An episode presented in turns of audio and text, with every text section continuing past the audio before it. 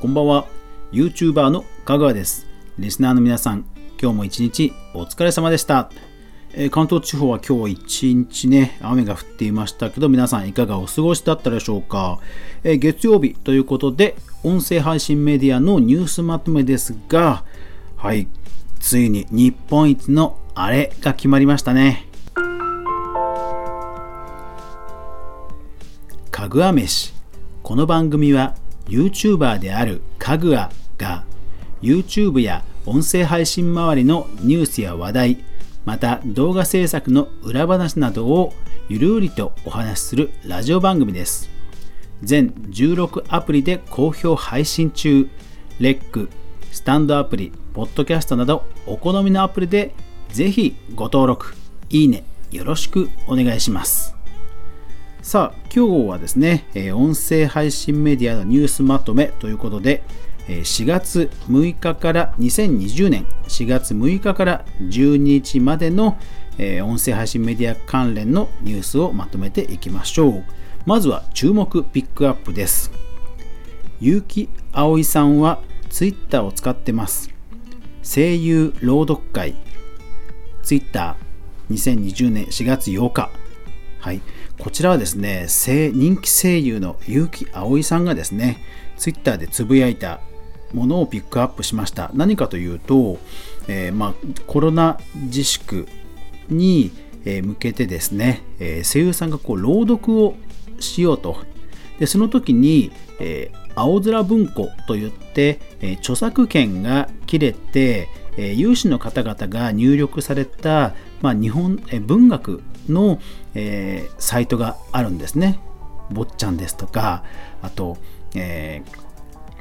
ー羅針えー羅生門とかですね、えーそういう、え過去の、え文学作品の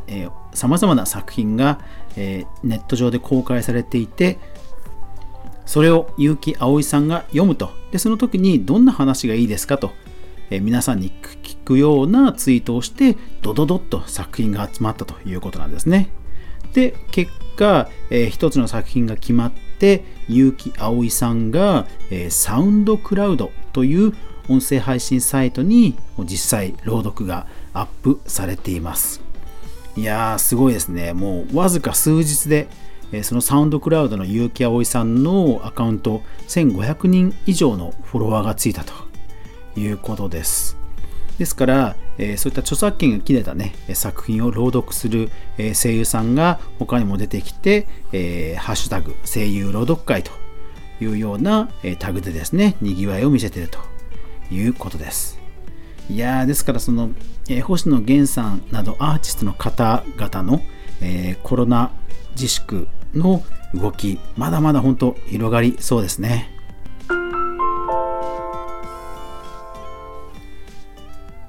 企画プロモーション関連。J-WAVE 初音声配信スピナー音声ドラマやポッドキャストなど無料聴取。AV ウォッチ4月7日と、えーラジオ局のですね J-WAVE が、えーブランドをね発表したと、えーさスピナーという、まあ、名前でポッドキャストやいろんなものを配信していくということですね。テンセントがアメリカユニバーサルミュージック株の10%を取得完了。36KR ジャパン4月6日。いやーテンセント。すごいですね。中国の IT 大手ですけども、えーアメリカのユニバーサルね10%取得ということでついに音楽業界へも進出という話題です。ラジオトーク代表井上さんと対談を生配信するよ。聞くだけでわかる SNS 活用トーク。ラジオトーク4月10日より、えー人気配信者の、えー、ワイザンさんという方と、えーラジオトークの社長さんがですね、えー公式にトーク番組をするよという回を、まあ、つぶやいたというツイートです。えー、ツイッターでもつぶやいていたり、あとは実際にその配信はラジオトークでも流されていたり、あと YouTube でもアップされていますね。えーラジオトークさんも先日新しい機能、えー複数人の番組収録という、え機能を発表したばっかりですけども、まだまだ、えいろんな機能アップなどなど展開が期待できそうですね。TBS ラジオアトロク放課後ポッドキャスト4月9日より Spotify 限定で配信開始。時事 .com4 月9日。はい、えー、実際のラジオ放送ですね。実際のラジオ放送のまあ、えー、出張版というか追加版というかスピンオフというか、えー、それがですね、えー、ポッドキャストで Spotify 限定で配信されると、えー、もうフォローできますので、興味ある方はぜひ聞いてみてください。Spotify で聞けます。まあ、ラジオ放送そのまんまのテンションですので、あのもう本当に安定感のある番組ですね。うん、 The Struts 自宅からスパイスガールズのカバー演奏を公開4月11日ですね Discover Music 4月11日えこれはですね、えプレイリストやカバー曲を YouTube にアップするなどなど、まあ、昨今の最今時のアーティストさんがえネット上で行うプロモーション活動がうまくまとめられた記事だったのでえピックアップしました。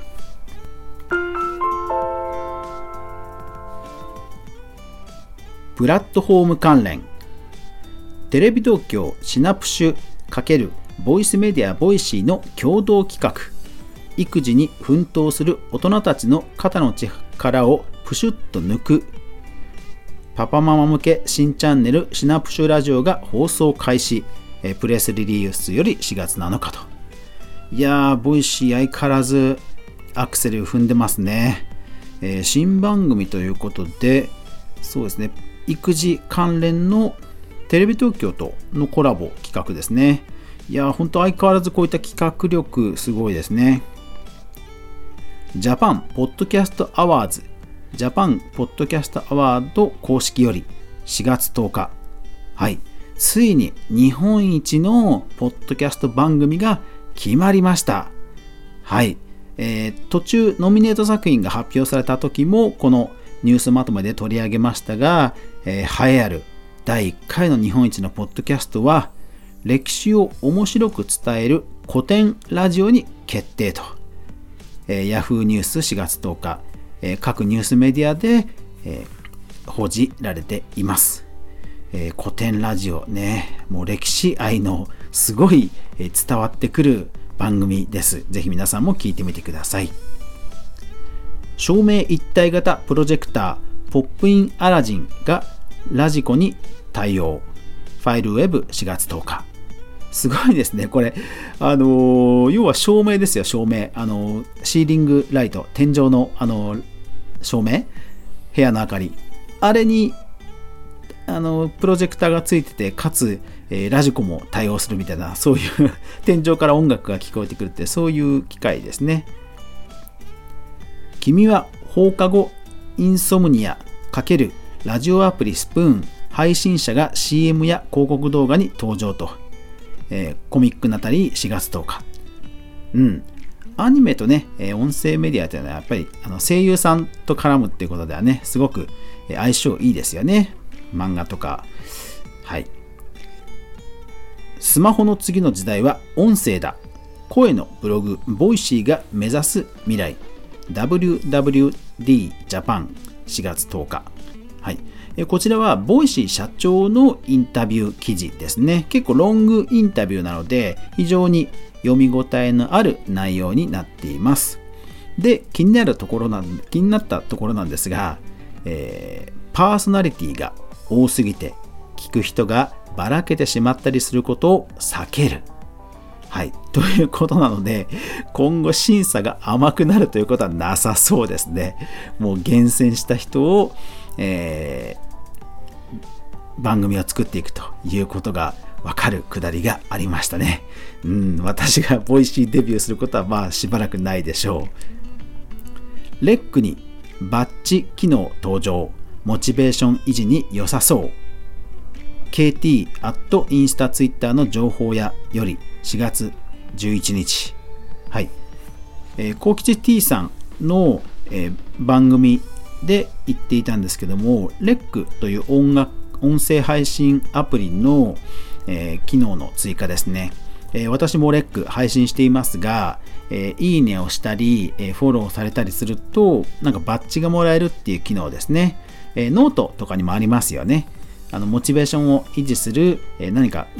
活動するね、目安になるので、えいいかなと、え私も思います、え現時点では最大8個で結構すぐ達成できちゃう、えバッジなので、まあ、まだまだあのスペースを見るとかなり空いてるので、まだまだ増えそうですね。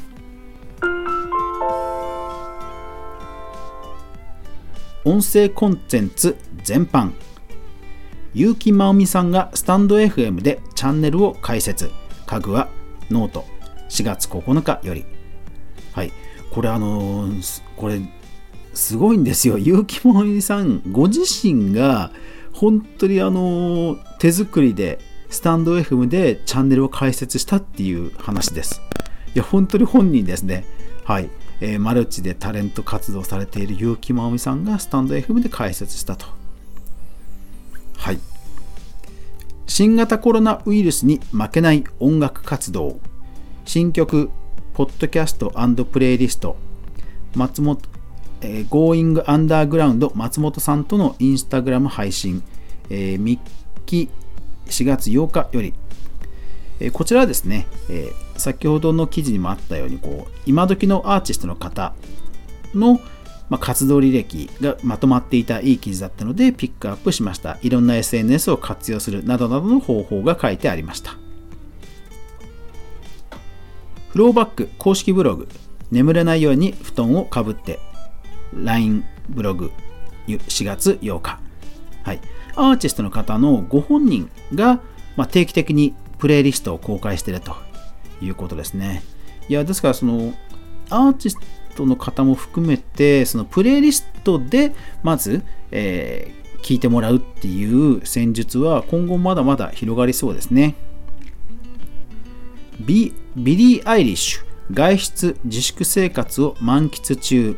エキサイトニュース4月8日、えー、有名アーティストさんが、まあ、ご自身のポッドキャストで、えコロナ外出規制の、え状況をですね、吐露しているという話です。ですが、まあ、海外だと本当、ポッドキャスト、なんか身近な媒体になっているんだなと、え感じさせる記事で取り上げました。え東野幸治 YouTube 4月10日より、えこちらですね、東野幸治さんの公式 YouTube チャンネルなんですけども、まあ、ラジオ番組として YouTube を立ち上げています。で、もう毎回ほぼ10万再生を言っていて、登録者も10万人いったよということでピックアップしました。いやー、ラジオだけでこれ、このペースって本当すごいですね。富永愛モデルへの道番外編ポッドキャスト最終回。防具ジャパン4月10日。はい、えー、富永愛さんがえー、語られていた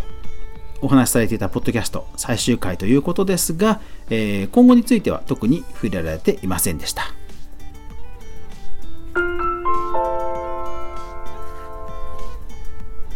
プレイリスト関連。Spotify の LinkedIn 公式プレイリストが謎。 Gizmodo Japan 3月15日はい、こちらはちょっと古い、えー、記事なんですけども、忘れていたのでピックアップしました。えー、 LinkedIn という海外の、まあ、本名などでやられている、えー、SNS なんですが、転職などによく使われているということなんですが えー、プレイリストがすごいんですよ。えー、不意にクビになった時に聞きたいプレイリスト。他の仕事を探すことになった時に聞くプレイリストなどなどですね。いやー、すごいですよね。セガ、Spotify にてテレワークにぴったりなプレイリストを公開。うん。セガもね、プレイリスト出してきましたね。で、人気ゲーム、ぷよぷよですとか、龍が如くといったゲームの関連する曲をピックアップしてます。なんかすべてね、癒し系なんで、これあのゲーム知らない方でも結構おすすめだと思います。ジュジュ本人セレクトの人気楽曲プレイリストを公開、えスパイス4月8日、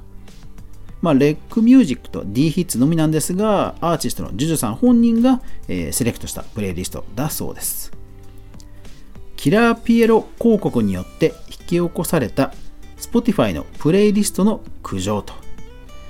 えー、これ何かというと、そのプレイリスト、いろんな楽曲をリストにして、まあ、それを一つのね、メディアというかコンテンツとして提供しようなんていう戦術が昨今、一般化しつつあるんですがただやっぱり一曲一曲ちゃんと聴いてみないと何が入ってるか分かんないっていうことがあるわけですね。でこれはその子供向けのプレイリストとして提供したものなのに、え曲の確かどっかの一部にそのキラーピエロあのホラーというか、えー、シリアルキラーというかあのそういうまあ適切でない音声が入っていた楽曲があったということで、えー、苦情になったという話です。怖いですね。ジャズ漫画ブルージャイアントがライブ音源を集めた新プレイリストを公開。えー、ジャズ漫画のね、えー、ブルージャイアント。もうこれは Spotify とのコラボということなんですが、まあ、ぴったりの PR 戦略ですよね。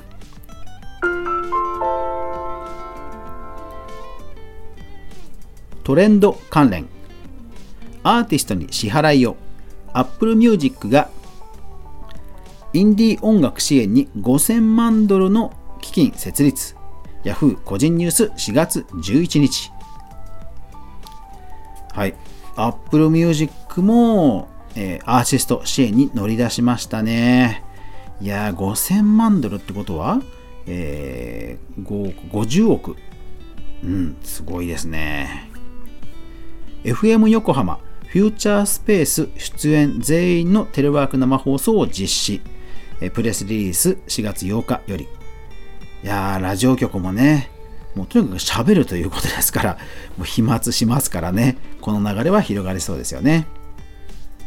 巣ごもり需要でプレイリストに注目する美容ブランド税ディジデー日本版4月10日。はい。まあ結構その巣ごもりで、えー、家の家事をしながらラジオを聴くという方やっぱり女性に多いと言われていますが、えー、そこに向けたプレイリスト戦略というのはもうあって美容ブランドということではまあまあ理にかなっていることかなと思います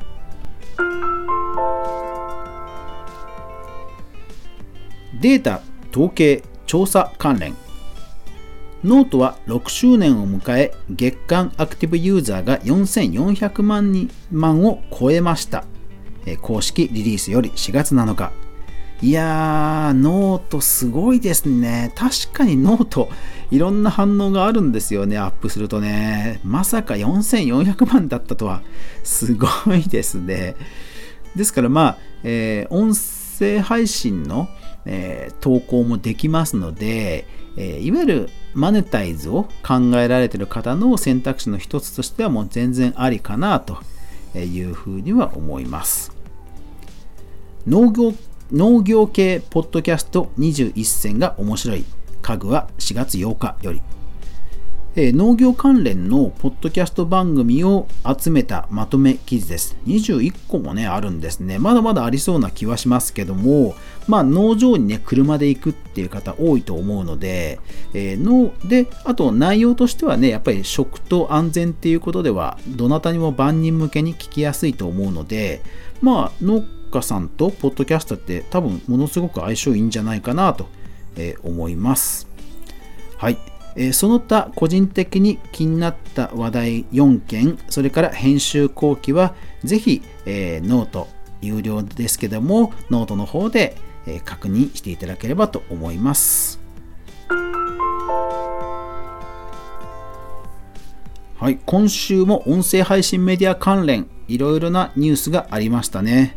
個人的には何気にあの Rec.レック、まあ最高発とはいえ、あのちょこちょことアップデートがされていて、なんか中の、中のエンジニアさんにもうものすごくプロダクトをちゃんと愛してらっしゃる方がいるなという印象がするので、今後もなんかすごい、え期待が持てる気がします。あの、やっぱりアップリによっては、iPhone と、えー、Android 差をつけちゃうあの開発もあるんですよね。残念ながら。私、Android ユーザーなので、なんかね、開発の温度差を感じちゃうとテンションが下がっちゃうんですよね。でも、レックは、あのー、うん、なんか本当に中に分かってる人がいて、その方がもうあの地道に地道に、あのー、うん、なんだろう、儲けとか、えー、売り上げとかで関係なくもうプロダクトを良くしよう良くしようっていう人が、えー、人やチームがいるっていうのがなんか分かるような開発のこのスピードな感じはしますね。なんかノートのちょこちょこアップデートしてた時のなんか勢いを感じますね。だから本当 Rec. はね、期待ですね。これからも頑張ってほしいと思いますし、他の配信、音声配信メディアも頑張っていただきたいと、頑張って、えー、盛り上がってね、いくといいかなというふうに思います。はい。というわけで、4月6日から4月12日までの音声配信ニュースのまとめでした。最後までご視聴ありがとうございました。明日が皆さんにとって良い日でありますように、やまない雨はない。ご視聴ありがとうございました。おやすみなさい。